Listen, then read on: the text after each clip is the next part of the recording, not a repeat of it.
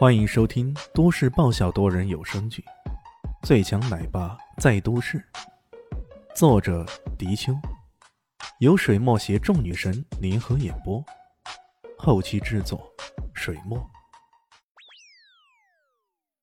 第三百三十九集，随即扒了开泥土，从泥土中竟然找出一块通体黑墨的石头。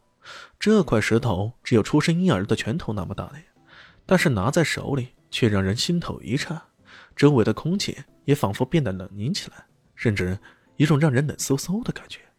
而与此同时，在这颗珠子被拿出来以后，整个坟墓的环境，哪怕是寻常人，感觉也阳光明媚了很多。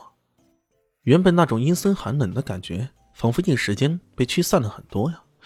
看起来整个灵穴盘活的工程已经被李炫顺利完成了。这这是什么东西啊？哪怕是不懂，李首富也觉得这个东西有些不寻常啊。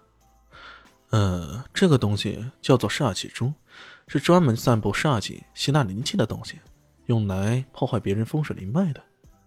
这，李首富一愣之下，顿时怒了：到底是谁？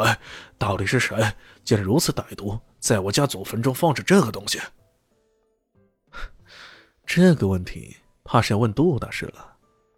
李迅将目光投向杜大师，杜大师此时双目凝滞，一脸无比惊骇。突然间，他惊跳起来：“你，你到底是谁？是何人的弟子？” 教我风水术法的人，名字叫做卜算子。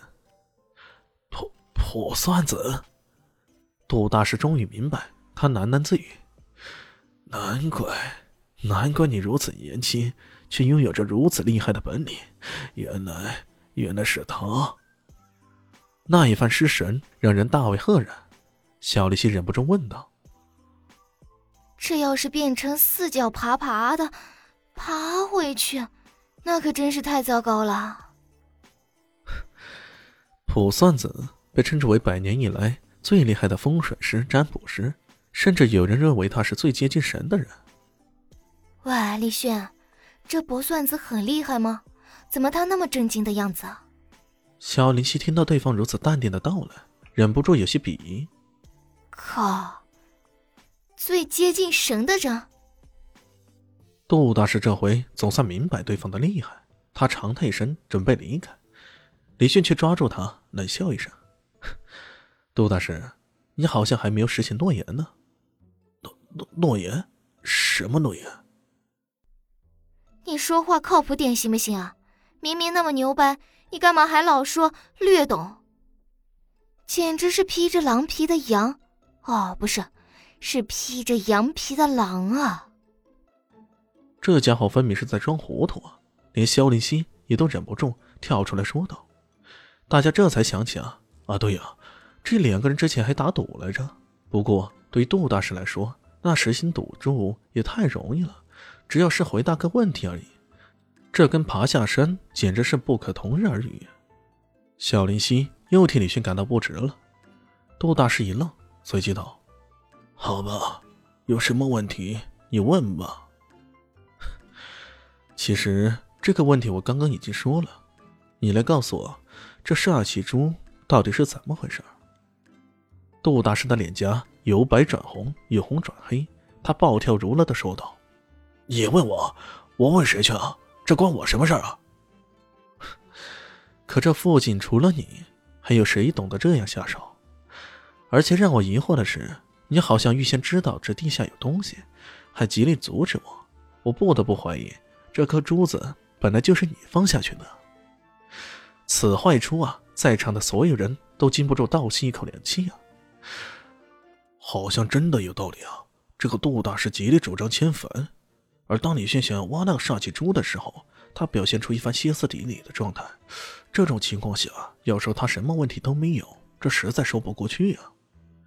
李首富忍不住怒道，大声斥喝：“杜大师，一向我对你毕恭毕敬、鞍前马后的服侍后，你为什么要这样对我？”杜大师的脸顿时变得煞白，他的目光依次掠过李炫、村长等人，终于他拳头一握。仰天大笑起来，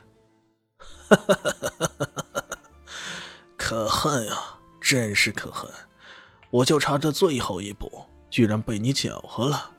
小子，你等着，我一定会回来找你的。说完，纵身往下跃，几人以相当快捷的速度往山下飞奔而去了。看他的身手，竟然是不出师的绝世高手，甚至在那些化境高手之上。这一下让李轩大感错愕。要知道，他虽然觉得杜大师的风水术法还不错，可从来没想到这个人还是个武学高手。就这一番迟疑，杜大师早已不知所踪了。哎呀，可恨，让这家伙跑了！李师傅气得直跺脚。他到这个时候还不知道那个人是什么用意，为何对自家如此用心歹毒啊？不过也正是如此，他对李现的态度好的不得了了，连声感谢。李炫只是点了点头，他心中有无数的疑团，这不知该如何解决。思考了一番后，却又不得其法，只好作罢。众人眼看林轩又重新被盘活了，也不在坟场逗留，返回李舍夫家中。这时候，那喝醉了粗壮汉子也醒过来。众人问他关于杜先生的事儿，他也是一问三不知。他自称虽然拜了杜先生为师，但两年多来，杜先生只教了他一些皮毛功夫。其他的事情他一概不知道。由此看来，这位杜先生隐藏的还挺深的呀。在李首富家里耽搁了一个下午后，第二天，他们开始在明月村小学开始做排练的准备。